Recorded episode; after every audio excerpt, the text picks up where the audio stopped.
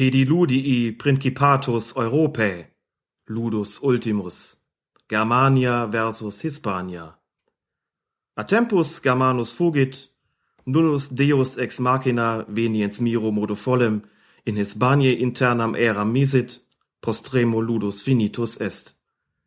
Tristes Germani argentum acceperunt mes dique Hispanus, laureatus in campo triumphum agentes intuebantur. Quod Germani hoc ludo tardius, infirmius et sine illo spiritu pugnamant, alteram estatis fabulam scribere nequibant. Hispani plusquam meritus und novi pediludii principes Europae. Das war Latein. Und was ist das? Das ist kein Schuss, das ist Kunst!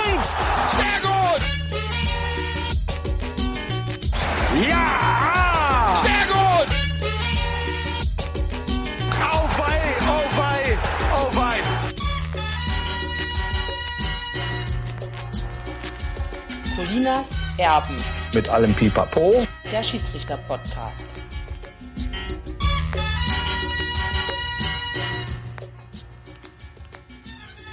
Wunderschönen guten Tag, hier sind Colinas Erben nach dem ersten Bundesligaspieltag. Mein Name ist Klaas Rees und an meiner Seite Schiedsrichter Lerwart aus Köln. Alex Feuerherd. Hallo Alex. Mahlzeit. Alex, am ersten Spieltag gab's direkt, wie wir es angekündigt haben, eine Flut von kritischen Entscheidungen. Kann man wohl sagen. Wir haben insgesamt eins, zwei, drei, vier, ich glaube fünf Spiele, zu denen wir was sagen müssen, sagen wollen, sagen werden. Und es gab gleich wieder heiße Ware, heißes Material für unseren Podcast. Sehr schön, denn davon lebt er ja schließlich. Und den Aufreger überhaupt, den sprechen wir gleich als erstes an. Wir sprechen nämlich über das Spiel Hoffenheim gegen den ersten FC Nürnberg. Kevin Volland spielt den Ball über den Torwart und man muss sagen, der Ball war vollständig hinter der Linie. Der Ball war vollständig hinter der Linie, ist durch den Drall bedingt, durch den Effet, den er infolge des Schusses bekommen hatte, wieder aus dem Tor gehopst. Alles stand da und wartete im Grunde genommen auf die Torentscheidung, aber sie kam nicht. Aber der Ärger bei den Hoffenheimern war nicht so groß, dass sie jetzt alles, allen, alle Wut, allen Ärger auf den Schiedsrichter Kienhöfer geschoben haben. Nein, man äußerte sich äußerst versöhnlich. Ja, es war schwierig, äh, muss ich ganz ehrlich sagen, für mich und für die Mannschaft natürlich auch, weil wir ja dann alle so hochtechnisch ausgestattet sind und als der Schiedsrichter dann Halbzeit pfeift, laufen die Spieler natürlich an dem Bildschirm vorbei und sehen die Szene noch einmal in der Wiederholung. Und da hat natürlich jeder gewusst, dass es eigentlich ein klares Tor für uns war. Aber was soll man da einen großen Vorwurf machen? Äh, Wenn er es gesehen hätte, hätte er es für uns gegeben. Es war natürlich bitter zu dem Zeitpunkt. Und ich weiß auch nicht, welche, welche Rolle es vielleicht in die Köpfe von den Spielern dann auch gespielt hat in der zweiten Halbzeit, dass dadurch vielleicht ein bisschen dann so ähm, das letzte Quäntchen dann nicht da war. Aber an der Stelle sieht man halt ganz einfach, über den Chip im Ball braucht man einfach nicht diskutieren. Wenn der kommt, ist einfach nur fair. Weil ich glaube, kein Mensch auf der Welt will, dass ein Tor, das entstanden ist, nicht gegeben wird. Und auf der anderen Seite, wenn ein Tor nicht gegeben wird, will auch niemand, dass ein Tor gegeben wird. Also es trägt einfach nur dazu bei, dass wir mehr Fairness in unserem Sport haben. Das war der Hoffenheimer Trainer Markus Gistol, der sich nach dem Spiel gegen den ersten FC Nürnberg auf der Pressekonferenz geäußert hat. Das hast du doch mit Freude zur Kenntnis genommen. Ich muss ohnehin sagen, dass bei vielen strittigen Situationen, die es jetzt gegeben hat an diesem ersten Spieltag, die Reaktionen doch sehr zurückhaltend ausgefallen sind. Muss Markus Gistol ja auch ausdrücklich dafür loben. Das ist ein Statement, das ähm, man so nicht jeden Tag hört.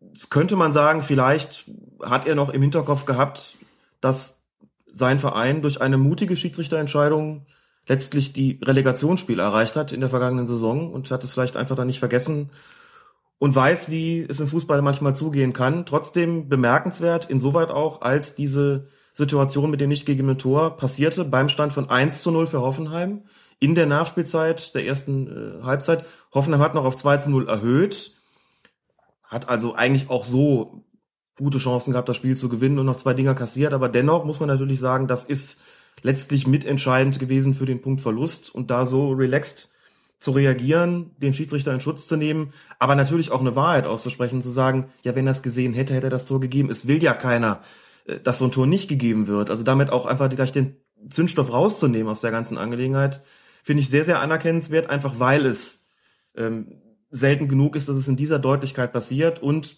Kevin Volland selbst hat ja auch sehr zurückhaltend reagiert äh, nach der ganzen Geschichte, hat gesagt, Ich habe selber nicht gesehen. ich habe es nicht gesehen.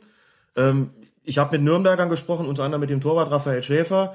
Schäfer wurde dann angesprochen, warum er das denn nicht, äh, warum er das denn nicht dem Schiedsrichter gesagt habe, dass der Ball hinter der Linie gewesen sei. Er sagte, ich habe es von einem Ersatzspieler von uns erfahren, der es gesehen hat. Also Kuddelmuddel durcheinander hin und her. Also Alle Beteiligten waren da, wie gesagt, sehr, sehr relaxed.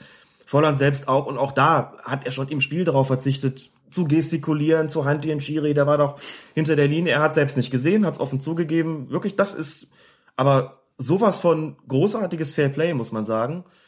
Finde ich toll. Klar, am ersten Spieltag fällt es vielleicht leichter als am 34., wenn es um alles geht, sicher. Aber dennoch anerkennenswert, weil eben sehr selten. Gab dann natürlich direkt im Anschluss auch wieder die Diskussion darum, ob man nicht in der Bundesliga auch die Torlinientechnologie einführen sollte, die den Schiedsrichtern ein klares Zeichen gibt, ob ein Ball im Tor war oder nicht. Dazu hat man auch den Schiedsrichter des Spiels, Thorsten Kienhofer, befragt und der hat gesagt, wir Schiedsrichter würden es begrüßen, wenn diese Geschichte uns abgenommen wird, aber das ist halt nicht so, dementsprechend müssen wir die Entscheidung treffen und die war heute leider falsch. Also würdest du schon sagen, der Grundtenor, wir haben da schon drüber gesprochen, ist weiterhin so, dass Schiedsrichter gerne so eine Technologie an der Hand hätten. Ganz genau. Diese Art von Technologie, nämlich quasi der Chip im Ball oder diese Torkamera oder was auch immer, das genaue System, ob nun Hawkeye oder ähm, wie heißt es, Goal, Line, irgendwas? Goal Line, irgendwas. Diese Systeme sind bei den Schiedsrichtern soweit akzeptiert für den Fall, dass sie helfen. Das muss man dazu sagen. Erstens, also in England sind sie jetzt eingeführt worden. Ich glaube, im, äh, im Wembley-Stadion jetzt im ersten Spiel gleich äh, ist, wird diese, ist diese Technologie eingesetzt worden, wie auch schon im Confed Cup. Ich habe nochmal nachgeschaut, beziehungsweise genauer gesagt, im Kicker von heute steht es auch so drin. Es kann in der Bundesliga, wenn es nicht einen komplett neuen Beschluss gibt, nicht vor 2015 eingeführt werden. Darauf hat man sich festgelegt. Und man möchte außerdem, das ist noch ähm, ganz wichtig dabei, dass das System noch gründlicher funktioniert. Was ich zumindest bis jetzt nicht wusste, was möglicherweise daran gelegen hat, dass ich mich damit zu wenig beschäftigt habe, was ich bislang nicht wusste, ist, dass es wohl nur bis auf drei Zentimeter genau ist. Jetzt muss man dazu sagen, in Hoffenheim hätte das genügt, denn der Ball war zwölf Zentimeter. der Ball war mehr als drei Zentimeter hinter der Linie, genau. Aber ähm, Andreas Rettich sagt, wenn wir über Millimeter sprechen, dann sprechen wir auch über eine Einführung dieses Systems in der Bundesliga. Solange es sich um Zentimeter handelt, also solange noch diese Ungenauigkeiten da sind, werden wir nicht darüber sprechen, dieses System einzuführen. Was ich auch interessant fand, die DFL hat offensichtlich Spiele ausgewertet, ähm, hat 1224 Profispiele der vergangenen zwei Spielzeiten, Spielzeiten ausgewertet, schreibt der Kicker. Das Ergebnis von 25 strittigen Entscheidungen, also ich nehme an, es geht hier um Tor oder nicht Tor, von 25 strittigen Entscheidungen waren definitiv nur zwei absolut falsch. Das heißt, zwei Entscheidungen in 1224 Profispielen, das kann man sagen, zwei zu viel. Aber in der Tat ist es zumindest für die Diskussion, muss man sowas einführen oder nicht, relevant, denn das ist natürlich im ja, Promille-Bereich letztlich. Ähm, und sagen wir mal so, es, es mindert zumindest die Notwendigkeit, die Dringlichkeit, sowas einzuführen. Also, denn bei der Diskussion bekommt man manchmal das Gefühl, oh Gott, das passiert ja so ungefähr jeden dritten Spieltag. Das zumindest tut es nicht. Aber in der Bundesliga ist es jetzt passiert und zwar gleich am ersten Spieltag. Das ist natürlich auch richtig. Und dann nochmal zurück auf die Äußerung von Andreas Rettich, der sagt, ne, wir wollen da, dass das nur noch um Millimeter Mhm. geht. Ganz interessant fand ich, drei Zentimeter Abweichung, das hieße, dass dieses Tor der Ukraine bei der Europameisterschaft, wo man hinterher im Fernsehen gesehen hat, naja, der war drin, der Ball, das hätte diese Technik eventuell gar nicht erkennen können, weil der Ball nur 2,7 Zentimeter hinter der Linie war. Genau. Ähm, und solange das so ist, kann man zwar immer viel schreien und sagen, dass man das unbedingt einführen muss, aber die Technik hat sich noch nicht so weit bewährt, dass man jetzt sagen muss, für viel Geld anschaffen.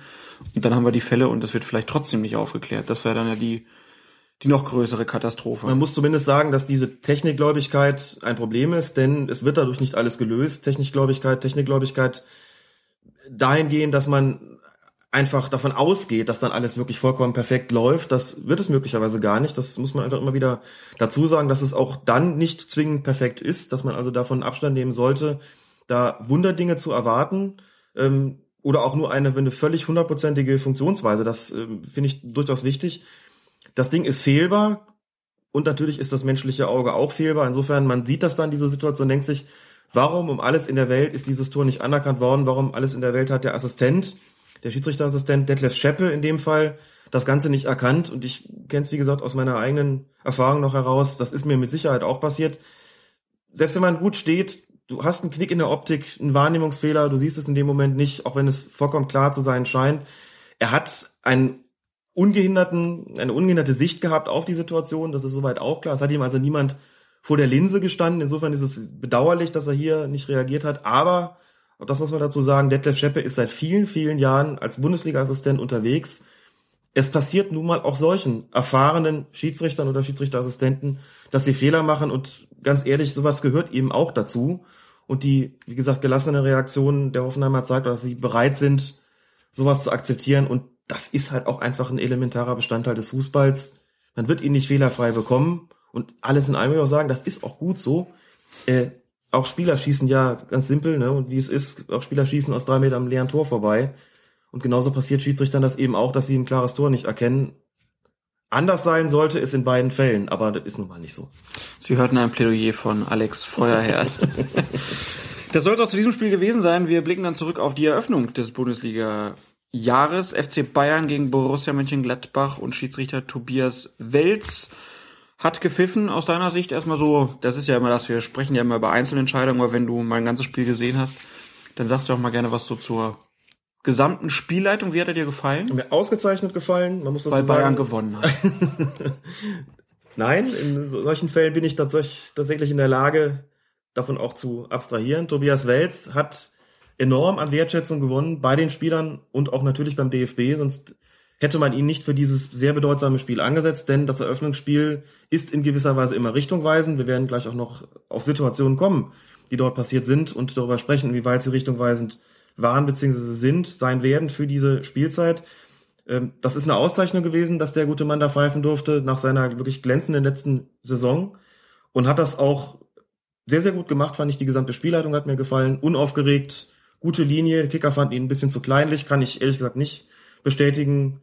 Und auch in den spielentscheidenden Situationen, das so viel nehme ich schon vorweg, hat er aus meiner Sicht richtig gelegen. Dann fangen wir mit den spielentscheidenden Situationen mal an. 2-0, Mandzukic macht das Tor in der 16. Minute. Die Situation war so, dass Bayern einen Freistoß hatte aus ja, 18, 19 Metern.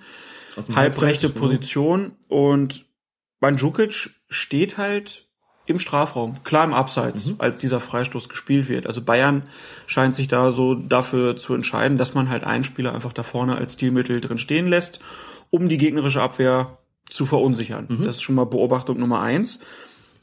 Im Moment der Ballabgabe also erstmal da, direkt im Abseits. Dann kommt's zu einem Zweikampf. Ribery gegen Dominguez und Ribery schießt den Ball dann leicht aufs Tor. Mhm.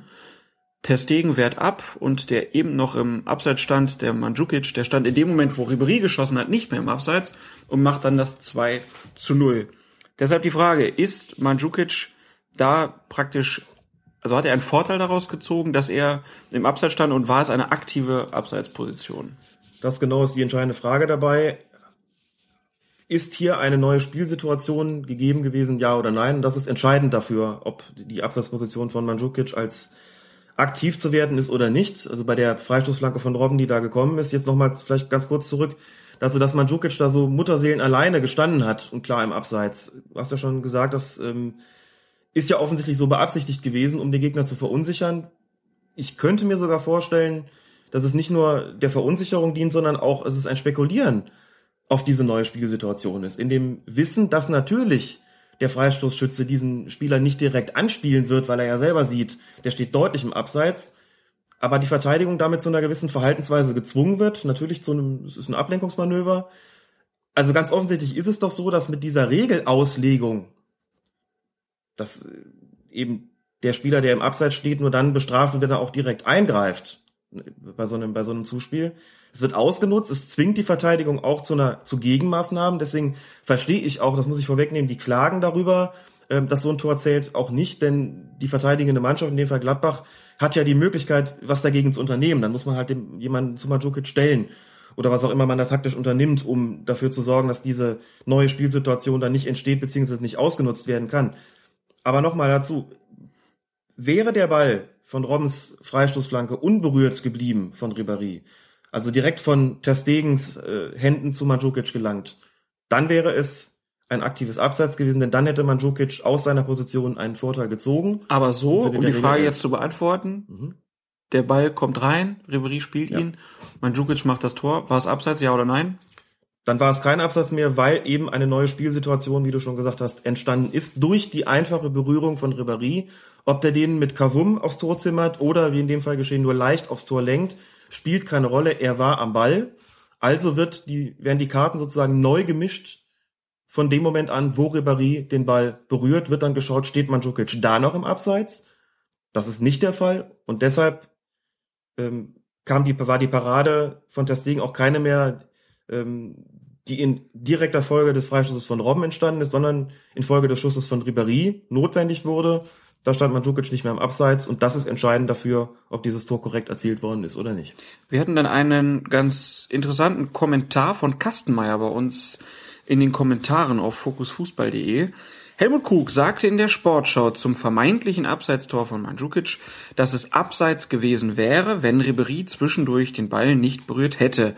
Was ja zweifellos stimmt. Genau. Hast du ja eben gerade auch erklärt. Dann sagt er aber, dass das auch so gewesen wäre, wenn statt Ribéry Dominguez den Ball berührt hätte. Widerspricht das nicht seinen eigenen Ausführungen und den von Felix Zweier zur aktuellen Regeländerung? Tja, denn Dominguez hätte ja nicht versehentlich im Weg gestanden, sondern es hätte sich um eine gewollte Aktion gehandelt, die lediglich missglückt ist, weil der Ball statt ins Aus oder zur Seite aufs eigene Tor gegangen ist. Und genau das ist der Punkt. Ich habe das in der Sportschau nicht gesehen. Ich nehme das jetzt einfach mal so hin, wie es ähm, Kastmeier uns das geschrieben hat und wundere mich still, denn ich hätte gedacht, wenn Dominguez den Ball berührt hätte, klar, wir reden jetzt sehr, sehr viel im Konjunktiv, aber gesetzt den Fall, Dominguez hätte Robbens Freistoß aufs eigene Tor gelenkt und sein Torwart zu einer Parade gezwungen, dann wäre das ja in der Tat eine Abwehraktion gewesen, von der man sagen würde, gut, er hat es versucht, es ist ihm misslungen, sein Risiko, was es jedenfalls nicht ist, ein Abpraller, der aber das Kriterium dafür wäre, dass die Abseitsposition von Mandzukic dann eine aktive wird. Das heißt, er nimmt sozusagen in Kauf, dass das ganze Ding misslingt. Also ist es auch kein Abseits, wenn ähm, der Ball zu Mandzukic kommt. Und das ähm, widerspricht in der Tat dem, was Felix Zweier gesagt hat, denn da hatte ich schon das Gefühl, hm, was ist denn jetzt eigentlich? Oder handelt es sich jetzt hier um eine sogenannte Torabwehraktion? Also das Durcheinander ist irgendwie schon ziemlich groß, wie mir scheint. Ähm, so wie es Helmut Krug offenbar in der Sportschau gesagt hat, ist es eine Ausführung, die ich so angenommen hätte, bevor er sich überhaupt zu der ganzen Sache geäußert hat. Aber er hat es ja eigentlich widerrufen. Und insofern seltsame Angelegenheit eigentlich. Ähm, da kann man schon fast sagen, eigentlich gut, dass Dominguez nicht den Ball berührt hat, sondern nur Ribéry. Denn was da jetzt gewesen ist, ist, ist eine Situation entstanden ist, die so in der vergangenen Saison auch entschieden worden wäre. Das heißt, so wie die Entscheidung getroffen worden ist, hat sie mit der neuen Regelauslegung im Abseits nichts zu tun. Wir bleiben also verwundert zurück, äh, ob der Äußerung von Helmut Krug und harren weiterhin der Dinge, die da kommen, würde ich vorschlagen. Mhm. Und kommen direkt zu den nächsten beiden Aufregern. Es gab zweimal Handelfmeter gegen Borussia Mönchengladbach und das Ganze binnen einer Minute, jeweils verschuldet vom selben Spieler. Wieder Dominguez war involviert in der Situation. Und da gab es dann direkt auf Twitter die Reaktion von Nobilor zum Beispiel. Cool, neulich bei Colinas Erben noch besprochen, der Elver nach dem Elver. Diesmal gegeben und Patch Bella meldete sich neulich bei Colinas Elben. Schiedsrichter geben direkt nach Elvern ungern gleich wieder ein. Tja, diesmal anders. Und Curious äh, schrieb noch, ich fand's schön, dass der Schiri trotz noch laufender Situation den zweiten Elver pfiff. Im Gegensatz zum EM-Finale neulich. Wir haben es besprochen, da hätte es durchaus gegen die deutsche Mannschaft Mhm.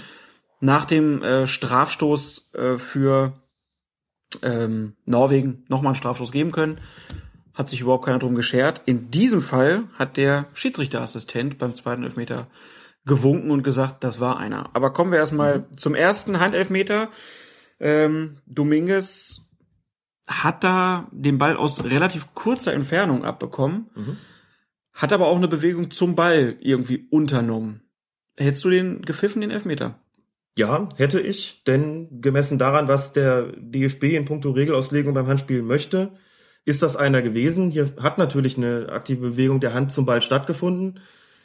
Man kann natürlich darüber diskutieren, inwieweit die gewollt gewesen ist. Ne? Er hatte die Hände relativ weit oben, kurz zuvor. Da könnte man von der unnatürlichen Handhaltung sprechen, auch von der Vergrößerung der Körperfläche. Das wäre auch drin. Dann lässt er die Arme sinken und im Sinken lassen der Arme berührt er dann den Ball. Wenn man das Ganze vielleicht vier, fünf, sechs Jahre zurückdreht und sich die Frage stellt, wie wäre das denn da entschieden worden, müsste man sagen, da hätte es möglicherweise keinen Handelfmeter gegeben. Ich sage das deswegen, weil mir scheint, dass es einfach immer strenger wird, äh, die Auslegung, was damit zusammenhängen könnte, dass man beim DFB und bei der DFL und vielleicht auch ganz generell beim internationalen Regelboard und bei der FIFA davon ausgeht, dass zumindest im Profifußball es immer weniger wirklich unabsichtliche Handspiele gibt, dass man den Profis einfach unterstellt, zu wissen, was sie tun und einfach sagt, im Zweifelsfalle ist es Absicht gewesen und anders als früher, wo man gesagt hat, im Zweifelsfall ist es keine Absicht mhm. gewesen. Ähm, beide Handelfmeter, die da gegeben worden sind, waren, nehmen den zweiten schon mal vorweg, absolut regelkonform. Beide waren so, dass auch die, also man sieht auch die Akzeptanz, die es dafür gibt. Auf dem Spielfeld hat es Proteste gegeben, der Gladbacher, aber nach dem Spiel gab es dieses wirklich auch ebenfalls bemerkenswerte Interview mit Marc-André Testegen, der diese Szenen nochmal vorgespielt bekommt äh, beim Interview auf dem Sender Sky und sagt, okay, jetzt wo ich sehe, muss ich sagen, waren beide zu geben. Es tut mir leid, das habe ich auf dem Feld anders gesehen. Hab auch mit meinem Verhalten dazu beigetragen, dem Schiedsrichter das Leben schwer zu machen oder dem Schiedsrichterassistenten entschuldige ich mich ausdrücklich für, nehme ich zurück, war korrekt, das so zu geben. Ähm, Im Grunde genommen war Dominguez selbst im Gladbacher Lager, vielleicht ein bisschen abgesehen noch von, von Trainer Favre, der eigentlich der Einzige, der gesagt hat, dass er es lächerlich findet. Der Rest hat eigentlich gesagt, gut, so ist das halt heute und so gibt man das halt heute. Das heißt, wir haben jetzt inzwischen eine Regelauslegung, mit der die Beteiligten in gewisser Weise eben zu leben haben. Und deswegen muss ich hier sagen, ich fand das in Ordnung, diesen, diesen Handelfmeter zu geben. Und den zweiten infolgedessen auch, weil Dominguez dann halt dem äh, der Spielsituation folgt, den Ball nacheilt und äh, bei der Vorlage von Robben halt zuckt auch der linke Arm für mich wirklich aktiv zum Ball raus. Er berührt ihn, den fand ich sogar noch klarer als den ersten. Da ist man als Schiedsrichter wie auch als Assistent gefordert, sofort wieder umzuschalten und eben nicht im Hinterkopf zu haben, ach, jetzt ist der eine gerade abgewehrt, so schnell wird's jetzt keinen zweiten geben. Der war wirklich einfach auf Zack und gesagt, na gut, noch ein Handspiel, dann gibt's eben noch einen Elfer und wenn es keine Minute nach dem ersten ist, was in der Bundesliga-Geschichte, wie ich gelesen habe, wohl einzigartig ist. Muss dazu sagen, noch äh, kleine kuriose Randnotiz für die Statistik. Tobias Wels, Bayern München und Elfmeter ist eine besondere Beziehung. Hier hat er zwei gegeben innerhalb von kurzer Zeit, äh, so schnell wie noch nie ein Schiedsrichter in dem Spiel. In der vorletzten Saison gab es das Spiel Hertha BSC gegen Bayern München, das glaube ich 0 zu 6 endete. Da hat er drei Strafschüsse für Bayern gepfiffen auch das ist ganz, ganz selten. Das glaube ich auch nur zwei, dreimal gegeben in der Bundesliga-Geschichte. Auch da waren allerdings alle korrekt, muss man sagen. Aber irgendwie scheint es da ein besonderes Verhältnis zu geben, beziehungsweise also eine Häufung von solchen Kuriositäten. Aber wie gesagt, völlig in Ordnung und sehr, sehr aufmerksam, sehr, sehr entscheidungskräftig. Und das ist auch das, was äh, ein Schiedsrichter auszuzeichnen hat und woran man auch merkt, dass Tobias Wels eben äh, zu diesem Mittel gegriffen hat zeigt er, dass er nicht einfach den leichteren Weg gegangen ist, so nach dem Motto, na komm, jetzt habt ihr einen verschossen, ihr kriegt jetzt einfach keinen äh, zweiten hinten dran, wie das vielleicht dem fußballkulturellen Code entspricht. Damit breche ich jetzt, ich gebe noch einen zweiten, wenn es sein muss und den Regeln entspricht, dann macht man das halt so und das war ja auch korrekt. Man muss zu Lucien Favre auch noch sagen, der hat zwar gesagt, dass der lächerlich war, der Elfmeter, mhm. Aber er hat auch gesagt, naja, die Bayern, die haben uns auch so unter Druck gesetzt ja. da hinten. Ähm, dann kriegt man halt öfter auch solche Strafstöße gegen sich gepfiffen. Und ich würde noch zu deiner These, dass die, ja, die Spieler halt technisch heute stärker sind, noch dazu sagen, dass einfach medial Handspiele viel besser abgebildet werden, als das früher noch der Fall war. Oh ja. Ne? Mittlerweile hast du überall Kameras und es wird immer sofort war das nicht Hand, war das äh, nicht ein Elfmeter und so. Das wird ja seziert mittlerweile aus allen möglichen Blickwinkeln, mhm. damit es was zu berichten gibt. Und ich glaube, deswegen wird auch einfach viel, viel schneller gepfiffen. Aber man muss ja auch dazu sagen, dass die meisten Kicker in der Bundesliga das auch eigentlich besser hinkriegen könnten. Ähm, und Dominguez hat sich da halt einfach ein bisschen sehr ungeschickt angestellt. Und deswegen gab es dann auch eine Nachfrage vom äh, Twitterati Spielfeldrand. Warum gab es beim ersten Handspiel kein Gelb? Weil es bei Handspielen im Strafraum nicht immer gelb gibt und hier eigentlich keine Situation vorlag, die eine gelbe Karte notwendig gemacht hätte. Ich muss dazu sagen, es war ja kein Schuss aufs Tor, den er abgeblockt hätte.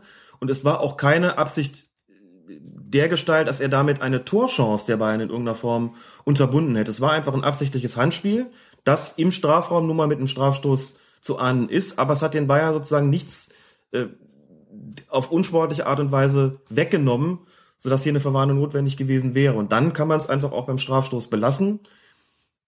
Im zweiten Fall ist Dominguez ja dann verwarnt worden. Ich bin jetzt ganz offen gestanden nicht ganz sicher, ob er den äh, die gelbe Karte dann gesehen hat fürs vehemente Protestieren oder fürs Handspiel. Vermute aber fast fürs Handspiel, denn das war schon das zweite Mal. Das ist auch Tobias Welz klar gewesen. Und ähm, also sagen wir mal so, die zweite, in der zweiten Situation hat er sich die Verwarnung auf jeden Fall verdient gehabt. Das wäre es noch gewesen, wenn er noch mit Gelb-Rot runtergegangen wäre nach den beiden Dingern.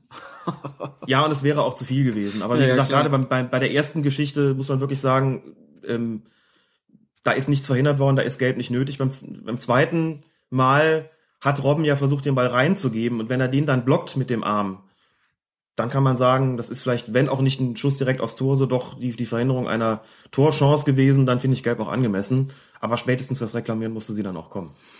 Es hätte ja auch noch eine deutliche Strafe für den Torhüter der Borussia geben können. Deswegen gab es eine Frage vom Twitterati Tasmane 1985. Für das Fick dich Alter gegenüber dem Schiri-Assistenten müsste man Ter Stegen noch nachträglich sperren. Geht das? Ich habe es gar nicht mitbekommen, gestehe ich. Der Twitterer Tasmane 1985 sagt, er habe es gesehen in der äh, Zeitlupe, in der Slow Motion, quasi durch so eine Form von, von Lippenlesen, wie man ja auch weiß. Ähm, ich gehe mal zum einen davon aus, dass äh, der Schiedsrichterassistent oder das Schiedsrichtergespann, dass die beiden das, ähm, das nicht gehört haben. Dass das gefallen ist, ist natürlich eine klare Beleidigung gewesen. Und sag mal so, wenn das äh, in brüllender Lautstärke äh, von sich gegeben wird und das hört jemand, dann äh, dürfte es auch eine rote Karte äh, sein. Nachträglich sperrt man für sowas nicht. Mir ist zumindest ehrlich gesagt kein Fall bekannt, wo auf der Grundlage eines Lippenlesens nach dem Spiel ein Spieler wegen Beleidigung gesperrt worden wäre. Und ganz ehrlich, das finde ich sogar gut, Ja. weil wir sonst irgendwann so spanische Verhältnisse haben, dass die Spieler, wenn sie sich unterhalten, immer nur noch hinter der Hand Ja. reden, Ja. weil sie immer die Befürchtung haben, dass in irgendeiner der 18 Sportzeitungen das dann aufgegriffen wird, was sie da erzählt haben. Von daher Finde ich auch gut, dass man, dass man, Abstand halten. dass man Spieler nachträglich sperrt wegen fieser Fouls hinter dem Rücken des Schiedsrichters. Ja. Das finde ich angemessen, weil sie dafür nicht noch davon kommen sollen. Dass man Schiedsrichter sperrt, weil sie einen Schiedsrichter beleidigt haben, der das nicht mitbekommen hat, aber man kann es ihm aufgrund von Lippenlesen nachweisen, ist aus den von dir genannten Gründen nicht gut. Ich möchte das, glaube ich, auch nicht, dass das, dass das geschieht. Es ist durchgegangen, das Ding hat sich hinterher noch entschuldigt, ist doch gut. Der ist ja sozusagen, der hat sich ja schon selbst vor der möglichen Sperre re resozialisiert. Was will man denn mehr? Das, das ist Einsicht. Ja, jetzt ist er auch noch verletzt. Äh, deshalb einfach mal gute Besserung, Marc Genau. André Ter Stegen. Und ich glaube, in der Situation waren die Gladbacher dann auch einfach schon bestraft genug mit zwei Strafstößen gegen sich. Dann gibt's noch eine Frage vom Twitterati Herbert Lemming. Der schreibt, ehrlich und ohne Bayernbrille. Also Alex, einmal in diesem Podcast bitte ohne Bayernbrille. Äh, hättet ihr Mandzukic gelb-rot nach Beklatschen seiner gelben Karte gegeben? Nein, hätte ich unverhältnismäßig Ach, gefunden. das ist doch wieder Bayernbrille jetzt. Mir ist in der Situation natürlich auch als erstes das Spiel eingefallen von Bayern gegen den HSV vor einigen Jahren, wo Marc van Bommel eine gelbe Karte von äh, Lutz Wagner beklatscht und dann, glaube ich, noch diesen, diesen sogenannten Ärmelschnitt macht, ne? also quasi den Stinkefinger zeigt und dann sich die wohlverdiente gelbe-rote Karte abholt. Das war deutlich demonstrativer. Mandzukic hat kurz mal in die Hände geklatscht und schien mir in der Situation entweder so ein bisschen selbst erschrocken über sich, zumindest hat er diesen, diese, diesen Applaus dann ziemlich schnell abgebrochen, als er gemerkt hat, oh, das sollte ich besser lassen. Hat sich noch im bösen Blick von Tobias Welz eingefangen, der direkt daneben stand und sich die gelbe Karte notierte. Und ich meine, da muss man auch die sprichwörtliche äh, Kirche im Dorf lassen und sagen, da ist auch gelb in Ordnung gewesen. Aber so generell, wer seine gelbe Karte beklatscht, der muss schon damit rechnen, dass er vom Platz fliegt. Definitiv, das gehört sich nicht, aber der Maßstab ist dann, glaube ich, auch doch eher Marc van Bommel als Mario Mandzukic, was das betrifft. Man sollte die Messlatte zumindest ein bisschen höher legen und äh, da nicht zu kleinlich sein. Muss dem Spieler noch eine gewisse emotionale Reaktion gestatten. Auch hier ist es ja, wie gesagt, so gewesen, dass er eigentlich in der Bewegung schon eingesehen hat, dass er das besser zu lassen hat. Dann schließen wir damit das Spiel Bayern gegen Gladbach ab, kommen zur nächsten Partie. Am Samstag äh, spielten Hannover 96 und der VfL Wolfsburg gegeneinander. Deutschlands bester Dr. Felix Brüch war der Spielleiter und er zeigte in der 32. Minute einen Platzverweis für Maximilian Arnold, der den Hannoveraner Hagi mit offener Sohle zumindest angegangen hat, nicht voll getroffen hat, aber es gab dann trotzdem die rote Karte von Brüch, aus deiner Sicht, war das korrekt oder war es zu hart?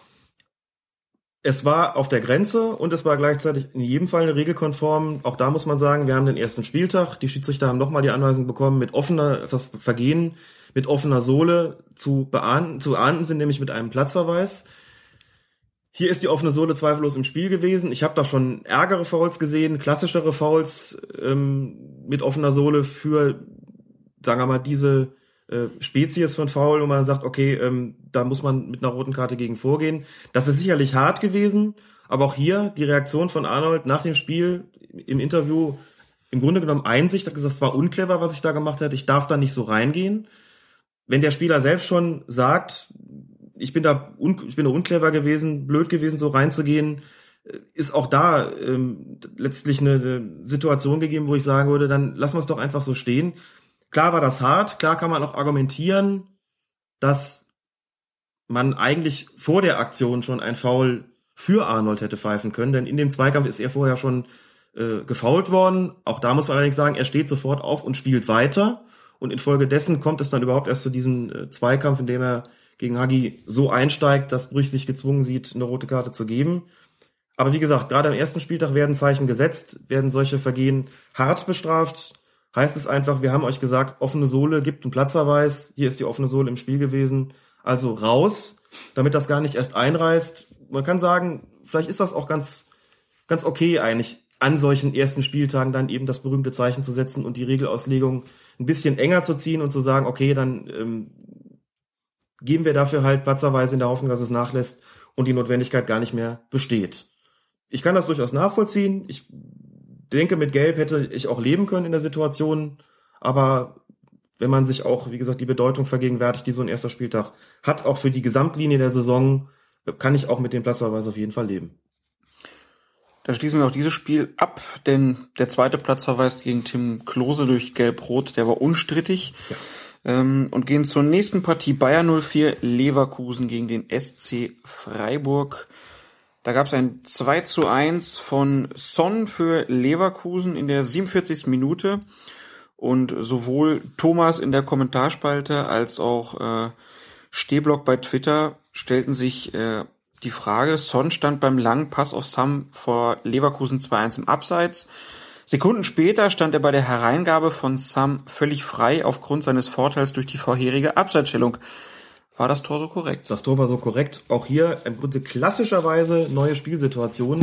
Beim ersten langen Pass in die Spitze steht äh, Son eben noch im Abseits, greift aber nicht ein. Wir haben ja darüber gesprochen, welche Kriterien es für einen Spieleingriff gibt, dafür, dass der da einfach mitläuft und im Prinzip gar nichts macht. Ähm, dadurch ist einfach keine aktive Abseitssituation gegeben. Dann übernimmt der Mitspieler den Ball und bei dessen Pass steht Son nicht mehr im Abseits, weil es eben die berühmte neue Spielsituation ist. Ich glaube, das ist auch zum einen nicht so schwer zu verstehen und ich finde zum anderen auch das vollkommen richtig. Wurden gestern auf Twitter noch gefragt, ob wir denn diese Form von Regelauslegung begrüßen, diese Geschichte mit der neuen Spielsituation.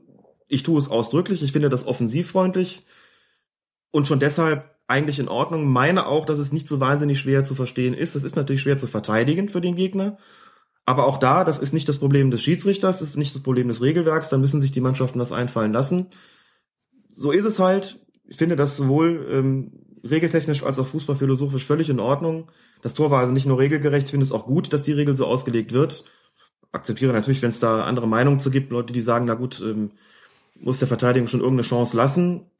Aber es protestiert da ja auch schon keiner mehr, weil natürlich alle wissen, ähm, wie der Hase läuft in solchen Situationen. Auch da völlig korrekt. Der hätte, der Sonne dann noch zehn Meter weiter vorne stehen können.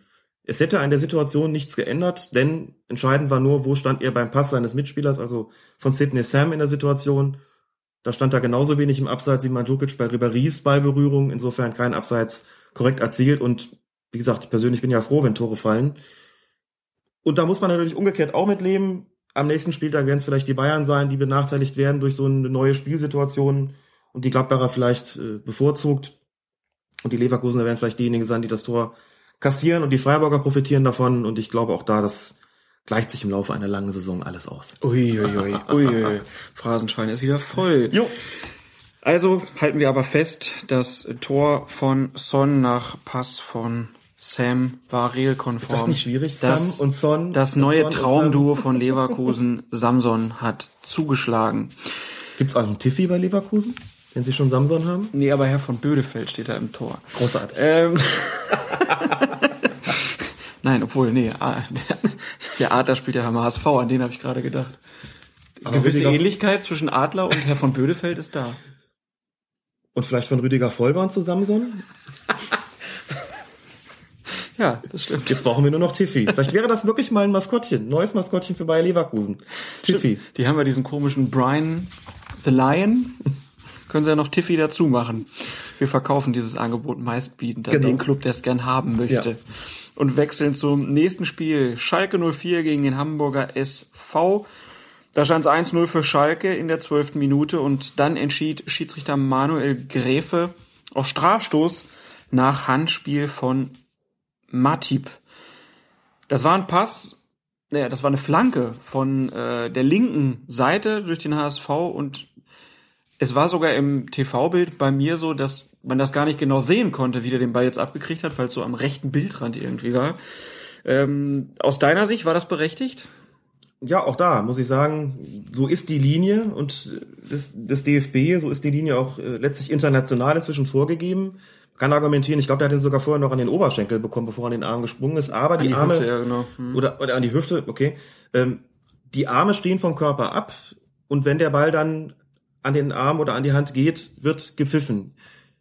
Ich finde gute Argumente dafür. Hat gestern auch eine äh, kleine Diskussion auf Twitter mit Mario Rieker, bei Twitter als Remidem unterwegs, auch Schiedsrichter beziehungsweise ehemaliger Schiedsrichter, der sagt, er hat es eigentlich besser gefunden und es auch so gelernt noch als Schiedsrichter. Absicht ist, wenn sich die Hand zum Ball bewegt, keine Absicht ist, wenn sich der Ball zur Hand bewegt und im Zweifelsfall ist es keine Absicht. Das ist, ähm, wir reden dann über Fußballphilosophie in gewisser Weise oder auch hier wieder über den fußballkulturellen Code. Man kann sagen, man hat es so lieber, man hat es so gelernt. Ich habe auch lange Zeit eigentlich genauso gepfiffen und je kürzer die Distanz war ähm, bei solchen Fällen beim Handspiel, umso eher habe ich auch gesagt, da kann überhaupt keine Absicht im Spiel gewesen sein, so schnell kann keiner reagieren. Fast schon egal, wie die Handhaltung da gewesen ist. Durch die Einführung solcher Begriffe wie Vergrößerung der Körperfläche oder unnatürliche Handhaltung ist in gewisser Weise vielleicht eine unnötige Verunsicherung entstanden, weil das definiert werden musste, weil es auch nicht hundertprozentig, sagen wir mal, einleuchtend oder nachvollziehbar definiert worden ist, weil immer nachjustiert werden musste, weil, ähm, wie gesagt, es da viele Diskussionen drum gegeben hat, gerade in der vergangenen Spielzeit. Aber halten wir fest, es ist nun mal so und was Martip da gemacht hat, fällt unter Vergrößerung der Körperfläche. Und wir sehen, wir haben jetzt drei Handelfmeter gehabt, wenn ich es richtig gesehen habe am ersten Spieltag. Und gemäß der Linie, die der DFB da vorgegeben hat und die auch international üblich ist, sind alle drei berechtigt gewesen. Da kann man nur sagen, get used to it. So ist es nun mal. Und das heißt, bei der Frage, berechtigt ja oder nein, diskutieren wir darüber, ob die vorgegebene Linie umgesetzt worden ist oder nicht. Das ist sie. Ob man das gut findet oder nicht, steht auf einem anderen Blatt. Ist sicherlich auch eine Diskussion wert, aber letztlich unerheblich, denn wir machen die Regeln nicht, können unsere Meinung dazu äußern, aber werden es an der Stelle nicht ändern. Auch hier kann man natürlich sagen, letztlich ist es offensivfreundlich. Natürlich gibt es dadurch mehr Strafstöße, dadurch auch potenziell mehr Tore. Wenn es das ist, was gewollt ist, kann ich sagen, damit kann ich mich anfreunden, weil ich auch da denke, es wird immer die einen und die anderen treffen. Ähm, also ich gewöhne mich damit, ich fange an, mich damit abzufinden und es, wie gesagt, danach zu beurteilen, ob es regelkonform ist oder nicht. Das war in, bei allen drei Handelfmetern, die da verhängt worden sind am ersten Spieltag, der Fall. Halten wir also fest, als Abwehrspieler sollte man, wenn man zu einem Zweikampf geht, am besten die Hände hinter dem Körper halten, Ja, sich das irgendwie angewöhnen, damit man nicht angeschossen werden kann. genau. Denn da heißt es, wenn die Arme locker vom Körper herab baumeln, dann ist alles in Ordnung. Schwierig wird's immer noch, das muss man dazu sagen, für die Schiedsrichter. Ähm, insofern als die Arme sich ja bewegen, wenn sie von dem Ball berührt werden. Das heißt, selbst wenn ich die Arme herabbaumeln habe und werde dann angeschossen, dann passiert mit meinem Arm ja was, der bewegt sich dann, was dann für den Schiedsrichter gerne oder den Assistenten gerne mal so aussieht, als ob der Arm doch rausgezuckt wäre. Ich sage das deswegen, weil das die Beurteilung solcher Situationen sehr, sehr schwierig macht. Es hat beim DFB-Pokalspiel zwischen Reden und Bayern so eine Situation gegeben, da hat äh, der Schiedsrichter einen Freistoß wegen Handspiels gegen die Bayern gepfiffen, wo die Arme tatsächlich einfach nur locker vom Körper herabhingen. Ich glaube, es war entweder Dante oder Boateng, ich glaube Dante. Ähm, ist er angeschossen worden, der Arm hat sich bewegt und dann gab es den Freistoß, weil es für den Schiedsrichter aussah wie eine aktive Bewegung vom Arm zum Ball. Aber wie gesagt, das ist halt einfach schwierig. So ist das mit den Fußballregeln manchmal und im Großen und Ganzen ähm, scheint mir die Linie aber einheitlicher zu werden. Zumindest am ersten Spieltag äh, ist es für mich durchaus so gewesen, dass die Handspiele, die es gegeben hat, auch entsprechend geahndet worden sind. So, das kann man zumindest, glaube ich, schon mal festhalten. Dann schließen wir damit den Vorhang hinter Spieltag Nummer eins und kommen jetzt zu euren Fragen bei Colinas Erben. Diese beiden hier aber werden immer eingesetzt. Gelbe und rote Karten bestehen meist aus Polystyrol PS oder Polyvinylchlorid PVC, wiederkehrende Kennzeichen, speziell abgerundete Ecken, immer wieder einsetzbar, 12 mal 9 Zentimeter groß. Drei Fragen haben wir an dieser Stelle. Die erste von Florian Postzig, äh, bei Twitter als FlowFXX unterwegs. Er fragt zum Rückpass. Der Torwart lupft den Ball auf den Kopf des Verteidigers und bekommt ihn zurück. Darf er diesen Ball aufnehmen? Ja, er darf den Ball aufnehmen. Er darf nur ein kontrolliertes Zuspiel seines Mitspielers mit dem Fuß nicht mit den Händen berühren. So steht es in der Regel. Wenn der Torwart das aber dahingehend umgeht, und damit nimmt er schon ein gehöriges Risiko auf sich, den Ball zu seinem Verteidiger auf den Kopf zu lupfen, dann kommt der Ball ja vom Kopf zurück. Das gilt nicht als unsportliches Umgehen der Rückpassregel. Etwas anderes ist es übrigens, aber das äh, habe ich zumindest seit über 20 Jahren nicht mehr gesehen. Gab es aber tatsächlich ganz am Anfang mal. Da war die Situation, wenn sich der Verteidiger beim Freistoß hingekniet hat und hat den Freistoß mit dem Knie zurückgespielt zu seinem Torwart, ne, damit das nicht mit dem Fuß tut, also es kein kontrolliertes Zuspiel mit dem Fuß mehr wäre. Dann hat man einen indirekten Freistoß gegeben und sogar die gelbe Karte gegeben wegen unsportlicher Umgehung der Rückpassregeln. Dann gab es diesen indirekten Freistoß an der Stelle, wo dieser, wo diese unsportliche Umgehung der Rückpassregel stattfand. Das wollte man nicht, aber sowas wie einmal auf den Kopf lupfen und zurück, das geht, das da war. Ist ja auch technisch nicht so einfach. Ist auch technisch nicht so einfach. Man muss auch sagen, ähm, in der Situation muss man sich die Frage stellen, warum könnte er das tun wollen? Zweifellos deshalb, damit er ihn anschließend mit den Händen aufnehmen und vielleicht einen gezielten Abwurf machen kann, ja, oder Abstoß, äh, Abschlag, keine Ahnung. Also da ist die Unsportlichkeit auch nicht wirklich zu erkennen, die darin besteht. Ähm, letztlich ist der Sinn und Geist dieser sogenannten Rückpassregel ja der, dass ein Torwart in Bedrängnis den Ball nicht in die Hände nehmen soll. Deswegen ist das Ganze ja geändert worden, haben wir ja in der letzten Folge gesagt, damit eben solche Situationen nicht mehr passieren, dass wenn dann der, der Stürmer kommt, man den einfach nur zurückschieben muss, den darf in die Hand aufnehmen. Und das ist in der Situation ja gar nicht gegeben, äh, diese, dieses unsportliche Umgehen der Rückpassregel. Und wenn der Torwart das in Bedrängnis tut, den zu seinem Verteidiger zu lupfen und der kriegt ihn zurück, dann haben sie das technisch so anspruchsvoll hinbekommen, dass er auch dadurch belohnt werden soll, dass er weiterspielen darf. Also, ja, es ist zulässig, er darf den Ball mit der Hand aufnehmen. Ich erinnere mich noch, was du gerade erzählt hast, dass man, dass man beim Freistoß mit dem Knie, also in die Hocke ging und dann mhm. mit dem Knie zurückspielte. Mhm. Das passierte dann auch nach Regelumstellung am ersten Spieltag. Und der Spieler, der das gemacht hat, der hat eine rote Karte bekommen. Eine rote Karte bekommen sogar. Also ich meine mich daran zu erinnern. Oh äh, wer das rausfindet, dem widmen wir die nächste Folge. Unbedingt. Ähm, weil ich habe das neulich schon mal irgendwie gesucht und dann nicht mehr wiedergefunden. Also wer sich da noch dran erinnert, bitte unbedingt melden. Kommen wir zur nächsten Frage. Das war Thomas, der hat sich in den Kommentaren gemeldet und äh, schrieb, Jürgen Klopp redete während des Spiels auf den vierten Offiziellen ein. Sind die Mikrofone zum Schiri eigentlich immer offen, so dass er alles mithören kann und somit eventuell beeinflusst wird? Und da können wir ja sagen, nach Informationen von Sascha Stegemann, der uns hier im Interview Rede und Antwort stand, dass der vierte Offizielle nur auf Knopfdruck zugeschaltet wird. Also den hören wir nicht die ganze Zeit, aber die Assistenten und der Schiedsrichter, die sind 90 Minuten offen. Das heißt, wenn ich als Trainer was dem Schiedsrichter mitteilen will, dann muss ich zum Assistenten gehen und dem was ins Ohr äh, erzählen. Oder zum vierten Offiziellen sagen, mach mal dein Mikro auf. Ja, ich schreib mal eine Nachricht. Ich hab dann eine Nachricht für dich. Nein, also, wie du schon gesagt hast, das, die sind nicht immer offen. Und das ist auch gut so, das würde den Schiedsrichter, glaube ich, wahnsinnig machen, äh, die ganze Zeit die Trainer da im Ohr zu haben, weil die über das Mikro vom vierten Offiziellen da reinrufen. Ähm, soweit ist die Funkdisziplin dann doch gegeben, dass die Mikrofone da grundsätzlich erstmal zu sind beim vierten Offiziellen. Dritte und letzte Frage für heute von Gunnar Krupp bei Twitter als Gunsen unterwegs. Ich frage mich, wie heutzutage ein Spielabbruch gewertet wird. Bayern hat ja im Hinspiel in der Champions League gegen Barcelona 4 zu 0 gewonnen. Hätten sie nicht im Rückspiel einen Spielabbruch provozieren können, wodurch das Spiel 3-0 gegen sie gewertet worden und sie sicher durch gewesen wären? spitzfindige Frage, muss ich sagen. Also meines Wissens ist es tatsächlich so, dass äh, abgebrochene Spiele mit 3 zu 0 für den Gegner gewertet werden, also 3 zu 0 gegen die Mannschaft oder gegen den Club gewertet werden, der schuld am Spielabbruch ist. Bin mir aber ziemlich sicher, dass die zuständigen Instanzen, in dem Fall bei der UEFA, darauf achten würden, ähm, aus welchem Grund so ein Spielabbruch herbeigeführt wird. Und wenn sie auch nur den Verdacht hätten, dass das geschieht, um sozusagen davon zu kommen, ähm, dass sie das nicht durchgehen lassen würden, so nach dem Motto, naja gut, äh, dann, dann ist es halt abgebrochen worden, aber der Verein kommt trotzdem ins Endspiel. Also erstens würde sich das, glaube ich, kein Verein wirklich leisten. Ähm, und zweitens würde dem mit Sicherheit ein Riegel vorgeschoben werden, indem man dann sagt, gut, es wird vielleicht mit 13 0 gewertet, wir nehmen euch aber trotzdem aus dem Wettbewerb, äh, weil das so gravierend gewesen ist, dieser Spielerbruch, dass wir nicht bereit sind, das unter dem, äh, ne, unter Berücksichtigen auch des, des Fairplay-Aspekts einfach hinnehmen wollen. Also ich könnte mir ehrlich gesagt Das nur ich vorstellen, dass ein Spiel wiederholt wird. Oder es wird vielleicht wiederholt, das ist auch eine, eine Option. Es hat, glaube ich, sowas noch nie gegeben, dass ein Verein gesagt hat, wir haben jetzt so einen komfortablen Vorsprung, wir wollen das ganze Ding gar nicht mehr zu Ende bringen. Wir Macht ja auch keiner. Ne? Schwieriges Spiel am Wochenende noch. Lassen wir einfach mal das Spiel gegen den FC Barcelona, gegen die beste Mannschaft der Welt, zu einem Abbruch und dann sind wir das Ganze auch quitt und haben uns geschont. Also das passiert ja nicht. Aber das wäre ja eine tolle Möglichkeit für Bayern München mal gewesen, wieder ein bisschen enger mit den Fans zusammenzukommen. So hätte die Genau. Schickeria da einen Spielabbruch provozieren dürfen.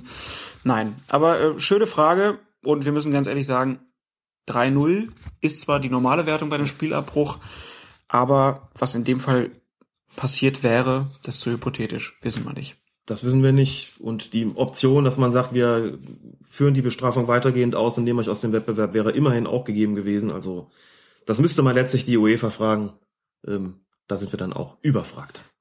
Trotzdem, vielen Dank für eure Fragen und wenn ihr irgendwas habt, dann meldet euch doch einfach bei Facebook, bei Twitter, in den Kommentaren oder Mail.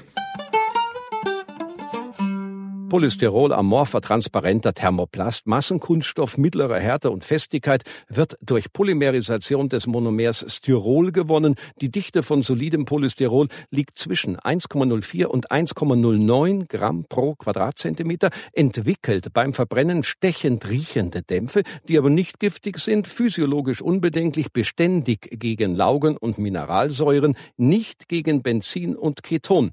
UV-empfindlich, recycelbar. Dritter Teil von Regel 12, verbotenes Spiel und unsportliches Betragen. Wir sprechen heute mal über die gelben Karten. Wann bekommt man gelbe Karten? Wofür bekommt man gelbe Karten? Und da stellt sich natürlich als erstes die Frage, wer kann denn überhaupt eine gelbe Karte bekommen?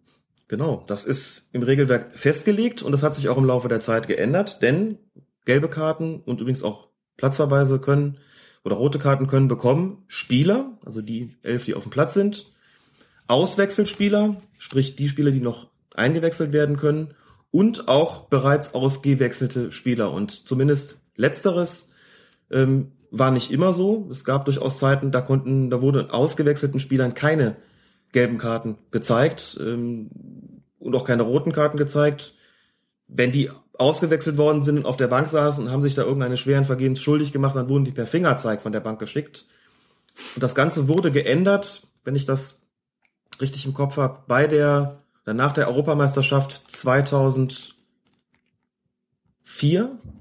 wenn ich nicht irre, vielleicht sogar schon 2000. Es gibt jedenfalls tatsächlich eine Lex Colina, der bei einem Europameisterschaftsspiel einen Spieler von Tschechien mit roter Karte von der Bank gewiesen hat, der bereits ausgewechselt worden ist. Das war damals eigentlich noch nicht statthaft, ist im Nachhinein aber sozusagen legalisiert und ins Regelwerk übertragen worden, weil ein paar kluge und findige Menschen im Regelboard sich gesagt haben, ja, warum sollen die nicht eigentlich auch eine Karte sehen dürfen? Ne, vom Effekt her wäre es dasselbe gewesen. Ob mir jetzt jemand anzeigt, ob ein Schiedsrichter jetzt anzeigt, du gehst jetzt von der Bank und aus dem Innenraum und auf die Tribüne, oder ob der mir die rote Karte unter die Nase hält, ist im Grunde ja eigentlich egal.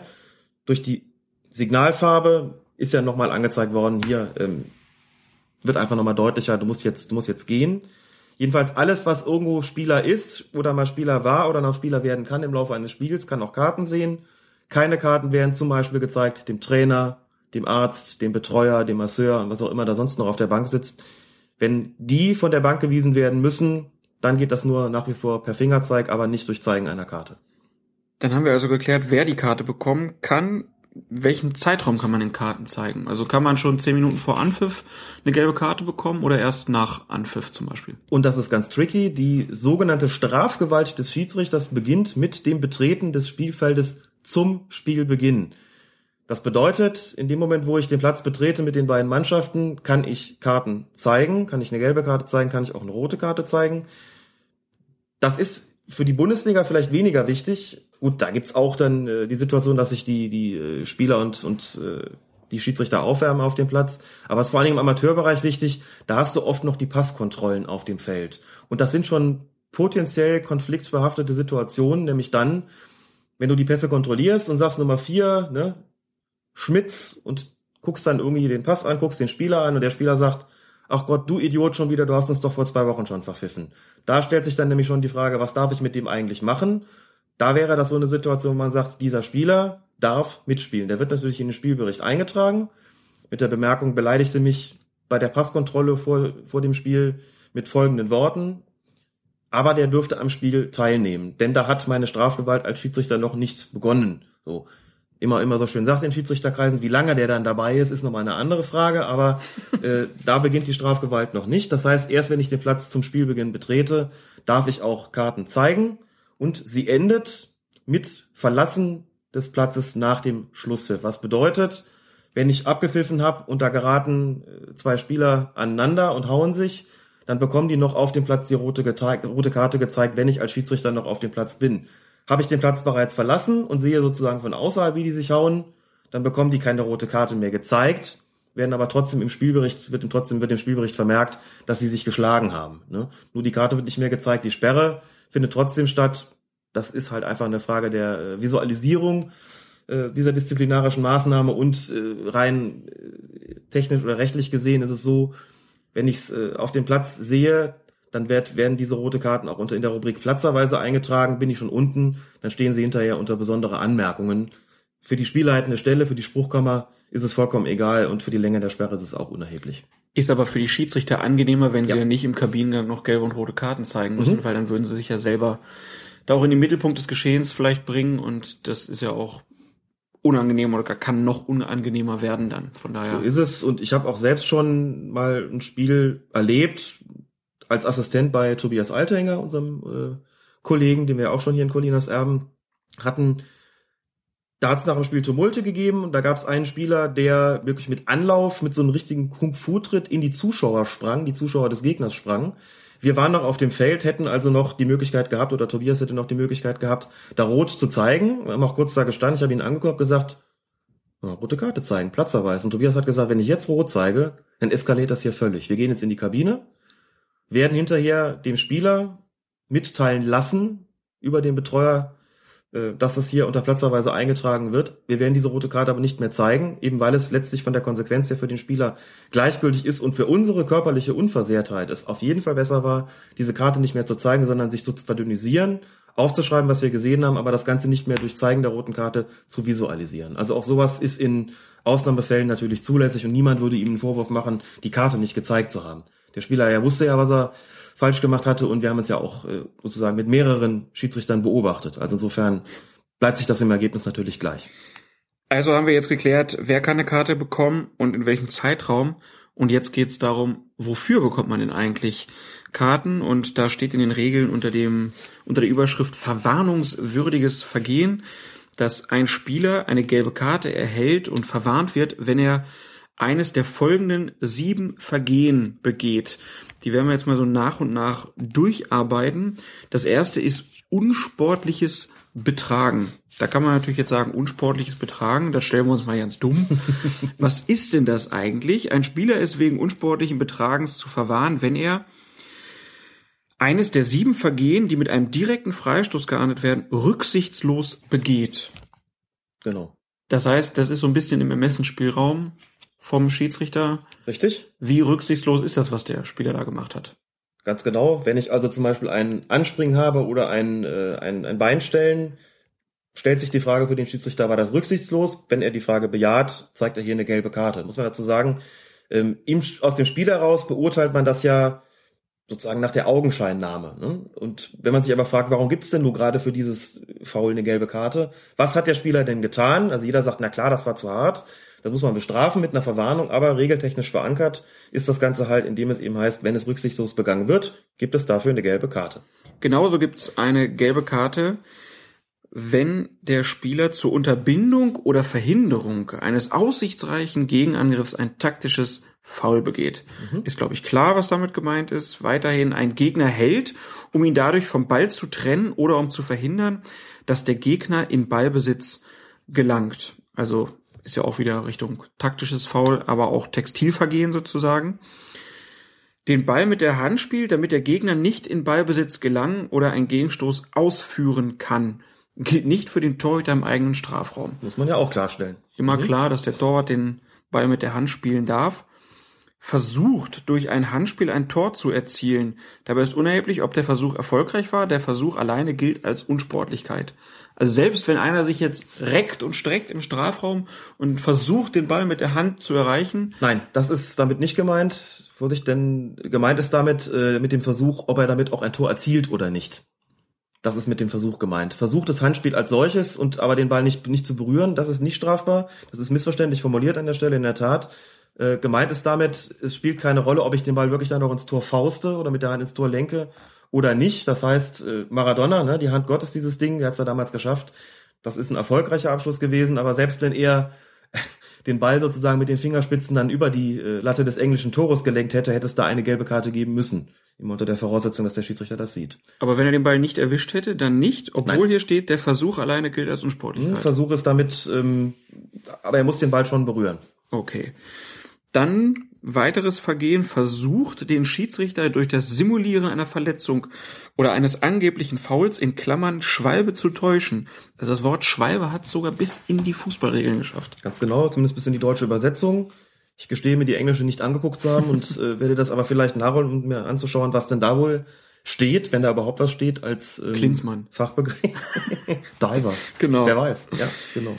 Während des Spiels ohne Erlaubnis Schieds, äh, de, des Schiedsrichters seinen Platz mit dem Torhüter zu tauschen, führt auch eine gelbe Karte nach sich. Ganz genau. Das ist natürlich ein Fall, den man zumindest in den Profiligen niemals sieht. Da tauscht nicht einfach mal der Torhüter mit äh, einem Feldspieler seinen Platz. Aber das ist immer so ein Klassiker in den Regelfragen, obwohl man es einfach eigentlich auf einem, auf dem Feld, auch im Amateurbereich eigentlich nie sieht.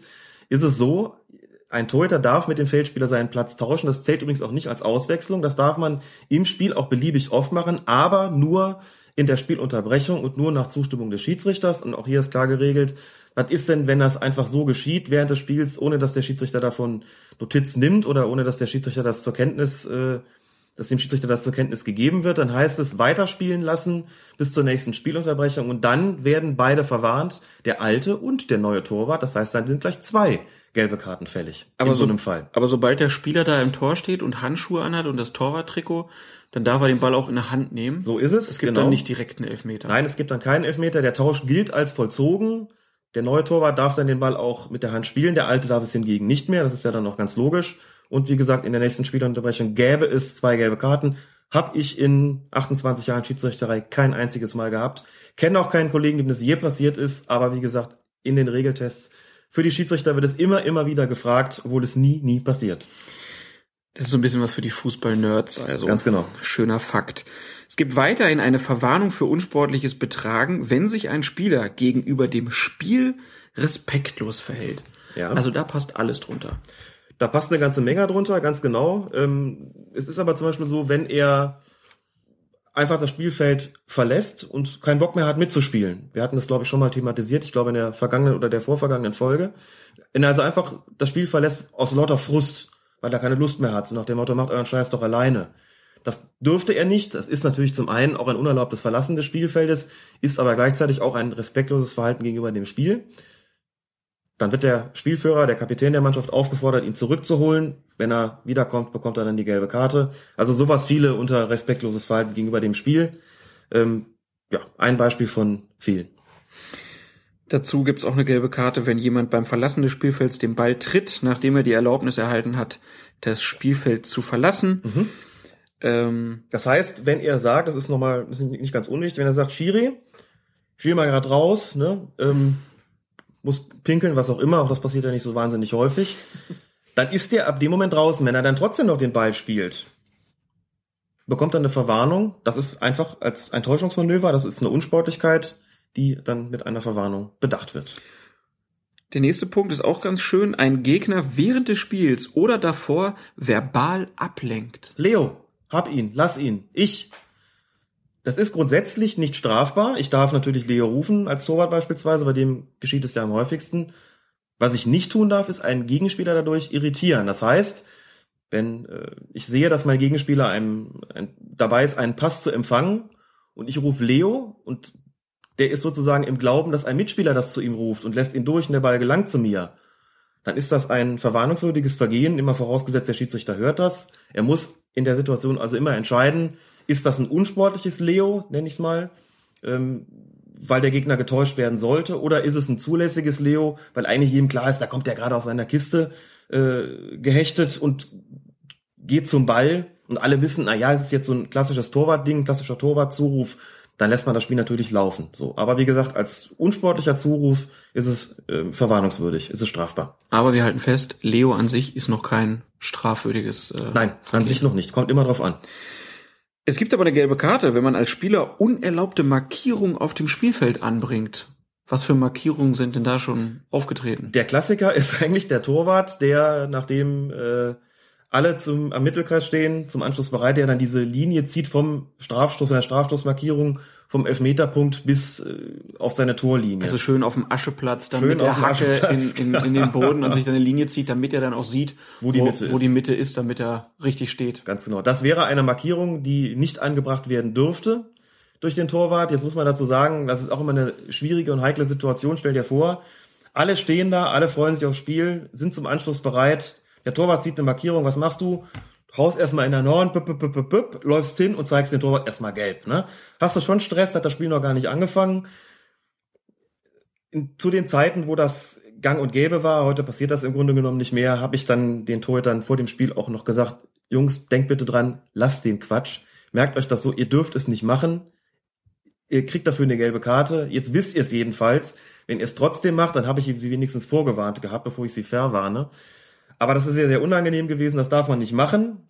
Jetzt kann man natürlich spitzfindigerweise fragen, und was ist mit den Schiedsrichtern in Südamerika, die mit ihrer Sprühdose Markierungen anbringen? Ja, ja, das ist dann die Ausnahme von der Regel, die aber ja nur in Südamerika und bei U20-Weltmeisterschaften zur Anwendung gelangt ist bislang.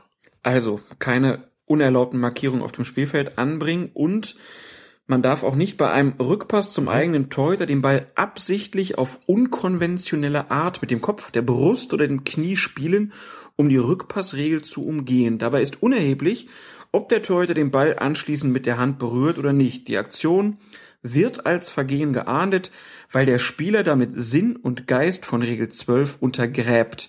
Die Partie wird mit einem indirekten Freistoß fortgesetzt. Das heißt, wenn wir jetzt über den Fall sprechen, dass jemand den Ball auf dem Boden liegen hat und dann in die Knie geht und den Ball dann mit dem Kopf so über den Boden äh, zurückspielt, dann würde man sagen, nee, Junge, so nicht, das ist verboten. Genau. Alles, womit er auf, wie gesagt, diese sogenannte unkonventionelle Weise die Rückpassregel umgehen will, ist damit entsprechend zu ahnen. Davon zu unterscheiden wäre eben der Fall, in dem ein Torwart den Ball auf den Kopf seines Mitspielers lupft und kriegt ihn von ihm zurück. Das äh, wäre nicht, würde nicht als äh, unkonventionelles Umgehen dieser Regel, dieser Rückpassregel gewertet werden, sondern eben dann, wenn er sozusagen in Bedrängnis oder wie auch immer versucht, äh, das zu umgehen, indem man den Ball eben nicht kontrolliert mit dem Fuß spielt, sondern niederkniet oder den Ball plötzlich äh, mit dem Oberschenkel spielt oder mit dem Knie oder was auch immer, damit der Torwart den Ball aufnehmen kann. Das kann Grenzfälle geben. Hier steht, wie gesagt, unkonventionell. Das müsste natürlich genauer definiert werden. Es mag auch ähm, Situationen geben, wo der Ball so halb hoch springt, wo man sagt, das ist eigentlich schon nicht mehr die Höhe, ähm, wo man mit dem Kopf eigentlich noch dran ginge normalerweise. Also wie gesagt, mag es auch wieder so einen Grauzonen- und Grenzbereich geben und sagt, war das jetzt schon unkonventionell oder war es noch äh, irgendwo legal?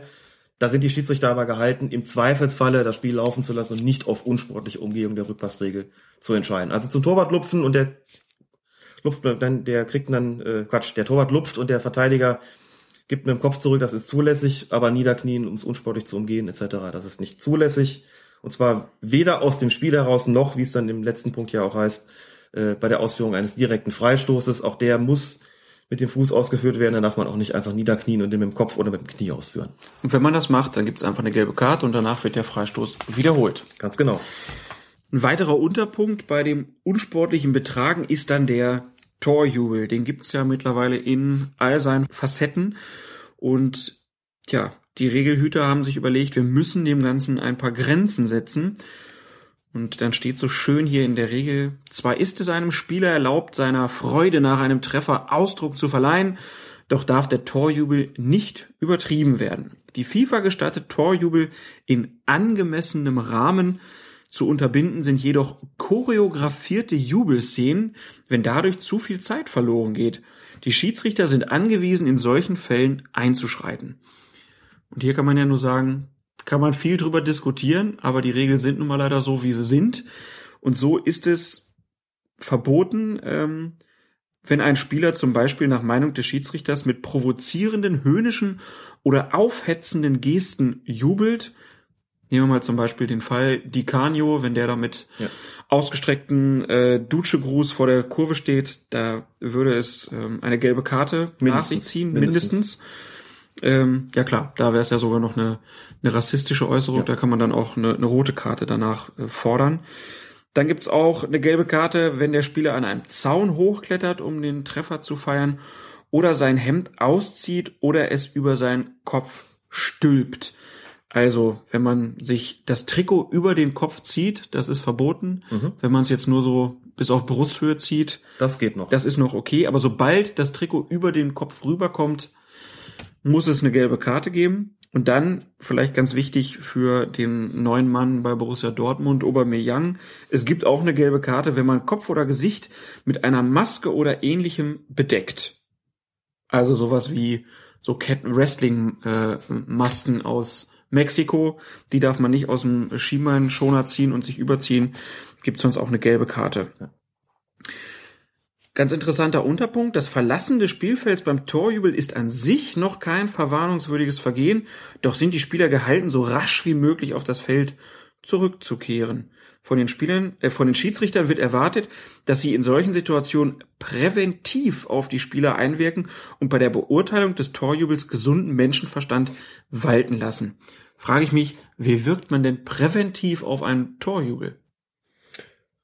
Man kann als Schiedsrichter durchaus hinlaufen und einmal in die Pfeife pusten oder zweimal und sagen, so Jungs, komm, zurück, zurück. Und die Spieler gucken normalerweise auch und reagieren, wenn sie diesen Pfiff hören und sehen, da steht der Schiedsrichter, der uns auffordert, schneller zurückzukehren. Also ich habe durchaus die Möglichkeit, die ganze Sache zu beschleunigen. Vielleicht einfach nochmal zwei Beispiele zu diesem Thema Torjubel.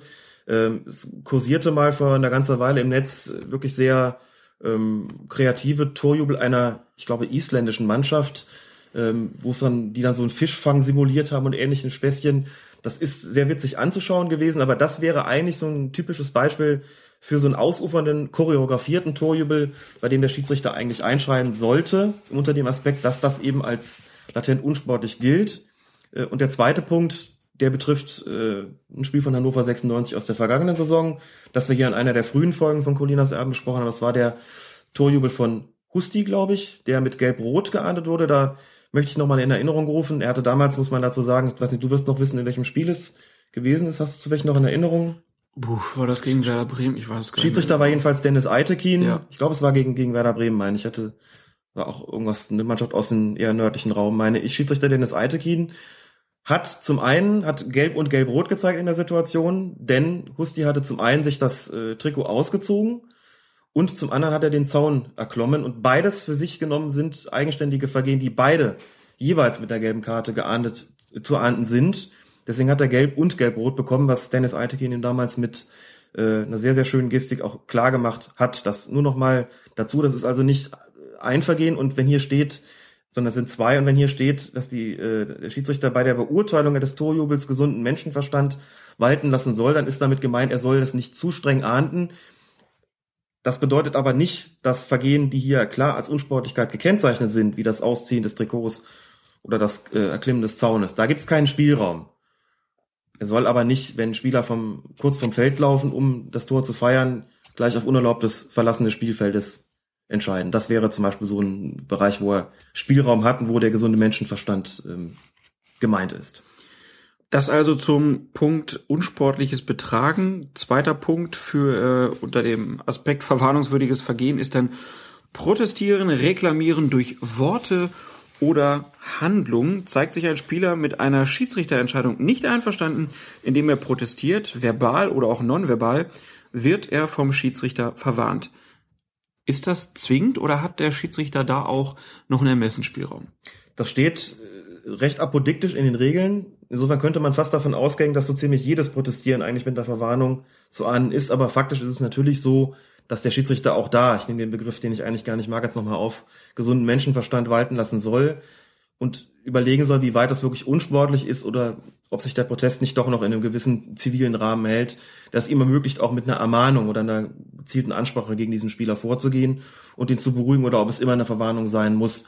Antwort ist, wie gesagt, natürlich muss es nicht immer eine Verwarnung sein, sonst gäbe es eine Flut des, äh, von, von gelben Karten aufgrund dieser Proteste. Also da hat sich so ein gewisser Spielraum eingebürgert. Es hängt immer auch natürlich vom Inhalt und auch von der Lautstärke ab, beziehungsweise bei nonverbalen Protest immer auch von der Art der Geste, die da ähm, verwendet wird. Wenn das Ganze aufhetzenden Charakter hat, aufwiegelnden Charakter hat oder natürlich so was wie der gestreckte Mittelfinger gezeigt wird oder der Scheibenwischer, dann kommen wir schon in den Bereich, wo auch ein Platzverweis äh, angemessen wäre. Dann steht hier noch so schön im Unterpunkt zu reklamieren, protestieren. Der Kapitän genießt in Bezug auf die Spielregeln weder einen Sonderstatus noch besondere Privilegien, trägt aber eine gewisse Verantwortung für das Verhalten seines Teams. Woher kommt denn eigentlich dieser Irrglaube, dass immer noch Leute rumlaufen, die sagen, ich darf doch meckern, ich bin Kapitän? Ich weiß es nicht, um ehrlich zu sein. Es steht nicht in den Spielregeln drin.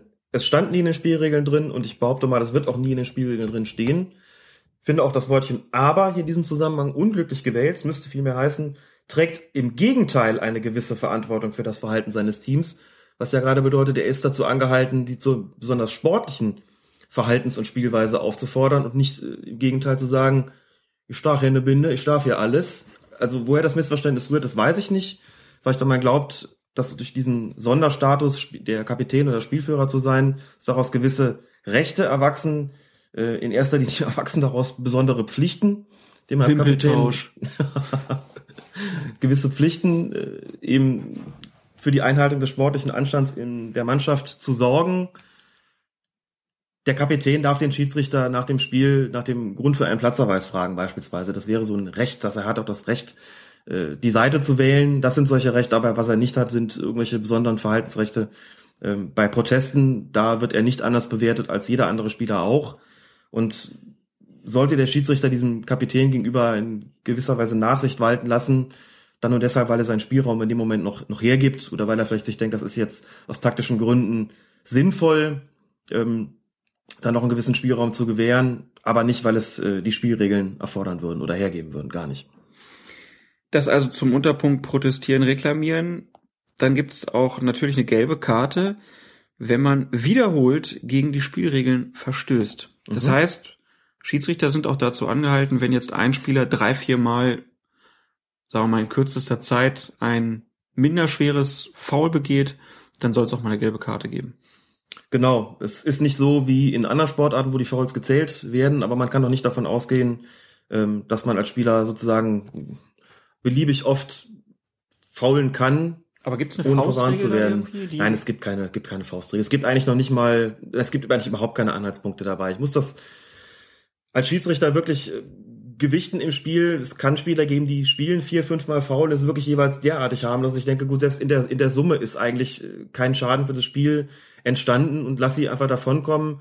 Aber muss schon sagen, grundsätzlich merke ich das als Schiedsrichter schon eigentlich, ähm, wenn ein Spieler besonders oft dabei ist und spreche ihn eigentlich normalerweise schon dann irgendwann an und sag, pass mal auf, Kollege, selbst wenn das harmlos ist, was du hier immer an Fouls produzierst, alleine die Häufung bringt dich jetzt schon an den Rand einer gelben Karte, also achte mal darauf und halte dich zurück. Nur ist es, wie gesagt, nicht so, dass es mitgezählt würde wie in ähm, anderen Sportarten, das dann heißt, so nach dem fünften Foul oder was auch immer, äh, ist jetzt die gelbe Karte fällig. Ne? Nächster Punkt, verwarnungswürdiges Vergehen, Verzögerung der Wiederaufnahme des Spiels. Der Schiedsrichter verwarnt jeden Spieler, der die Spielfortsetzung verzögert, indem er einen Freistoß absichtlich an der falschen Stelle ausführt, um damit den Schiedsrichter zu zwingen, die Ausführung wiederholen zu lassen. Das ist auch sehr perfides Verhalten, wenn man sowas überhaupt macht. Gibt's auch selten. ähm, um Zeit zu schinden, ist das theoretisch denkbar. Habe ich auch durchaus schon so gesehen, nach dem Motto, ich weiß ohnehin, was da gleich passieren wird. Deswegen mache ich es einfach mal von der falschen Stelle, schinde Zeit und tu anschließend so, als ob ich von nichts wüsste. Also ich, man erwartet von den Spielern eine gewisse Mündigkeit und normalerweise weiß der ausführende Spieler auch, wo das entsprechende Vergehen stattgefunden hat und muss dann nicht so tun, als ob es 20 Meter weiter der Fall gewesen wäre, um mich damit zwingen, äh, den Ort zu korrigieren. Aber auch da ist natürlich ein gewisses Augenmaß gefragt, klar. Genauso soll es eine gelbe Karte geben, wenn ein Spieler einen Einwurf vorbereitet, dann aber plötzlich den Ball einem Mitspieler überlässt. Soll eine gelbe Karte geben nach einer Spielunterbrechung, äh, wenn ein Spieler den ähm, Ball wegspielt oder ihn mit den Händen wegträgt oder wenn ein Spieler die Ausführung eines Einwurfs oder eines Freistoßes unnötig verzögert, also sich irgendwie vor den Ball stellt mhm. oder vor den Einwerfenden ja. stellt und wartet. Dann gibt's eine gelbe Karte, wenn ein Spieler bei seiner Auswechslung das Spielfeld absichtlich langsam verlässt. Muss man immer besonders drauf aufpassen, wenn man schon gelb verwarnt ist. Mhm. Weil sonst kann es dazu führen, dass es keinen Wechsel mehr gibt, weil man mit gelb-rot vom Platz geht. Und es soll eine gelbe Karte geben, wenn ein Spieler eine Auseinandersetzung provoziert, indem er den Ball absichtlich in die Hand nimmt, nachdem der Schiedsrichter das Spiel unterbrochen hat. Kann man also so als Faustregel sagen, sobald ein Schiedsrichter gepfiffen hat, sollte ich mich eigentlich da vom Ball entfernen ja. äh, und da nicht noch groß rumtun, weil sonst ist immer die Gefahr da, dass ich eine Verwarnung bekomme. Definitiv. Das sind einfach die Beispiele für die Verzögerung der Spielfortsetzung. Es muss ja konkretisiert werden, was damit gemeint ist. Aber auch hier hat der Schiedsrichter gewisse Spielräume natürlich. Also muss dazu sagen, natürlich ist es nicht immer so, dass wenn ein Spieler den, äh, den Ball zum Einwurf in die Hand nimmt und dann fallen lässt, dass es immer sofort dafür gelb gibt. Man muss schon als Schiedsrichter auch den Eindruck haben, dass hier das Spiel verzögert werden soll. Wenn dem so ist, wird der Spieler entsprechend verwarnt. Wenn nicht, dann nicht. Äh, muss man kurz sagen, es gab ähm, zum Beispiel zu zeigen auch, dass die Ausführung eines Freistoßes von der falschen Stelle nicht immer zwingende Verwarnung ist. Es ist ein ganz prominentes Beispiel, das allerdings kaum jemand aufgefallen ähm, sein dürfte, weil die Kamera in dem Moment weggeschwenkt hat. Im Champions League Finale zwischen Bayern und Dortmund vor dem 2 zu 1 der Bayern gab es einen Foul von Lewandowski an Boateng, relativ weit in der Hälfte der Bayern. Und der Freistoß wurde dann von Martinez an der Mittellinie ausgeführt. Dem Moment schwenkte die Kamera auf die Fans. Man konnte also nicht sehen, dass er ihn ausgeführt hat. Man konnte aber hören, dass der Schiedsrichter gepfiffen hat und die Ausführung wiederholen ließ. Und zwar an einer anderen Stelle, nämlich der richtigen Stelle. Mhm. 20 Meter weiter hinten. Der Freistoß wurde dann nicht mehr von Martinez ausgeführt, sondern von Boateng. Der Rest ist Geschichte. Der Freistoß wurde auf Ribéry geschlagen. Der hat mit der Hacke durchgesteckt zu Robben. Der hat das Tor gemacht. Hier hat natürlich Bayern München ähm, die Ausführung nicht deswegen an einer anderen Stelle vorgenommen, um Zeit zu schinden. Allenfalls haben sie die Ausführung weiter vorne äh, durchgeführt oder weiter nach vorne verlegt, um Zeit zu gewinnen sozusagen, ja, um einfach schneller am gegnerischen Tor zu sein. Aber das ist natürlich keine Unsportlichkeit gewesen, die so weit gegangen wäre, dass man dafür hätte verwarnen müssen ergäbe ja auch gar keinen Sinn. Das äh, würde das Spiel ja sozusagen ja noch verlangsamen, da wo, wo die Mannschaft es hätte beschleunigen wollen. Ich habe es nur deswegen erwähnt, um zu, einerseits zu zeigen, es muss nicht immer Gelb dafür geben und andererseits auch den Sinn und Unsinn der Ausführung von Freistößen an der richtigen Stelle nochmal zu thematisieren und die, ja, auch nochmal die Folgen zu skizzieren, die sowas haben kann, die dann auch bis hin zu Toren führen kann. Wir halten also fest, es gibt äh, eine gelbe Karte durch für unsportliches Betragen, für Protestieren, Reklamieren durch Wort oder Handlung, wiederholtes Verstoßen gegen Spielregeln, Verzögerung der Wiederaufnahme des Spiels und dann Ignorieren des vorgeschriebenen Abstands bei Eckstoß, Freistoß oder Einwurf, haben wir eben auch schon mal kurz gesagt, das wenn man sich da halt Vorlaufen aus der Mauer gehört natürlich auch dazu. Klar, oder wenn ich halt mich so vor den Einwerfenden stelle, ja. dass der halt nicht werfen kann. Ähm, dann gibt's äh, Gelb für das Betreten beziehungsweise Wiederbetreten des Spielfelds ohne Erlaubnis des Schiedsrichters und auch für das absichtliche Verlassen des Spielfelds ohne Erlaubnis des Schiedsrichters. Da haben wir ja vorhin schon drüber gesprochen. Das also die verwarnungswürdigen Vergehen für Leute, die am Spiel aktiv teilnehmen. Es gibt ja aber auch noch die Auswechselspieler oder die ausgewechselten Spieler, die auch eine Verwarnung bekommen können. Da gibt's drei Vergehen. Das eine ist unsportliches Betragen. Das andere ist Protestieren, Reklamieren durch Worte oder Handlung oder die Verzögerung der Wiederaufnahme des Spiels. Also dieselben Punkte, aber ähm, auch dafür können dann Spieler, die außerhalb des Spielfeldes sind und nicht teilnehmen, dann auch mal eine schnelle gelbe Karte bekommen. Ganz genau, aber es muss ja auch definiert werden, wofür sie das äh, bekommen. Auch bei denen ist es natürlich so, wenn sie das Feld betreten, ohne Genehmigung des Schiedsrichters, auch dann werden sie natürlich ähm, verwarnt. Ansonsten sind das einfach diese drei Punkte, die auch für Auswechselspieler oder ausgewechselte Spieler in Frage kommen. Es gibt natürlich auch Verhaltensweisen, äh, die nur auf aktive Spieler zutreffen können und nicht auf die Auswechselspieler oder ausgewechselten Spieler. Deshalb hat man das hier nochmal unterteilt, um es zu präzisieren. Kommt selten vor, dass Auswechselspieler oder ausgewechselte Spieler verwarnt werden, aber es geschieht schon mal und dann muss der Schiedsrichter eben da sein. Ähm, das bedeutet eben auch, wenn ich dann eingewechselt werde als Spieler, der äh, noch spielberechtigt ist im Laufe des Spiels und schon gelb vorbelastet ins Spiel bekomme, habe ich mich da zurückzuhalten und deswegen ist das auch durchaus sinnvoll, dass es alle mitbekommen, ähm, wenn ein entsprechendes Vergehen von solchen noch nicht oder nicht von solchen noch nicht Spielern begangen wird, dass alle mitbekommen haben, dass ich da verwarnt bin und hinterher niemand überrascht ist, wenn dann noch ein Vergehen begangen wird, das verwarnungswürdig ist und es plötzlich gelb-rot setzt, dass niemand sagen kann, was ist denn, der war doch noch gar nicht.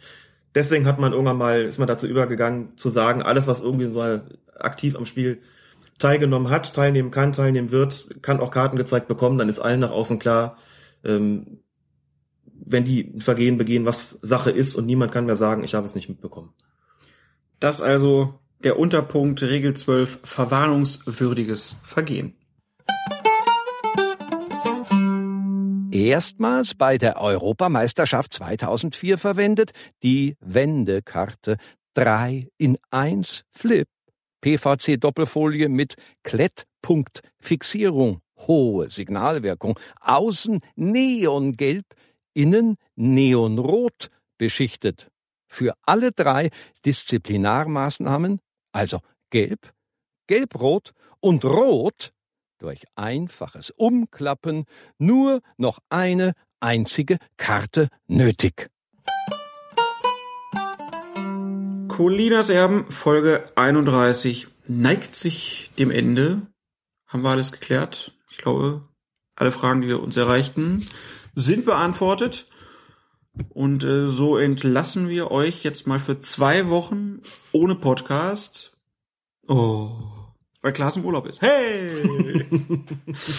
genau, ähm, also deswegen nächste Woche, Alex, wenn du Zeit findest, machst du eine Text-Sonderausgabe? wie wir das bis jetzt ja auch immer so gehalten haben. Wenn es mal nicht geklappt hat mit dem Podcast, werde also eine Text-Sonderausgabe schreiben mit Kommentaren zu den strittigen Szenen und was mir eventuell sonst noch so aufgefallen ist. Werde die Fragen dann sicher in der Kommentarspalte beantworten oder bei Twitter, je nachdem, wo sie gerade hergekommen sind. Also Informationen zum nächsten Spieltag wird es auf jeden Fall auch geben und auch Antworten auf eure Fragen. Findet ihr dann also nächste Woche Montag, Dienstag oder so auf fokus-fußball.de und die nächste Folge von Colinas Erben dann wahrscheinlich in zwei Wochen, je Mit nachdem. Platzverweisen? Genau, dann geht's um rote Karten. Genau. Wann gibt's eine rote Karte? Zwingend, wann gibt's am besten Spielräume? Jetzt wieder um die Wurst und dann haben wir die Regel 12 dann schon durch. Dann neigt sich auch die Regel 12 dem Ende zu und wir können uns dann den restlichen Regeln 13 bis 17 langsam widmen. Ich hätte fast gesagt, uns gehen die Regeln nicht aus. Das stimmt ja gar nicht, aber uns gehen die strittigen Szenen auf jeden Fall nicht aus. Nee, das sah nach dem ersten Spieltag tatsächlich nicht so aus. Wie immer herzlichen Dank, Alex, dass du hier alles ähm, nach bestem Wissen und Gewissen beantwortet hast. Es war mir wie immer ein Vergnügen, ein pralles. Und äh, euch wie immer vielen Dank fürs Hören und dann bis in zwei Wochen. Tschüss. Und was ist das? Das ist kein Schuss, das ist Kunst. Sehr gut. Ja! Sehr gut! Oh wei, oh wei, oh wei.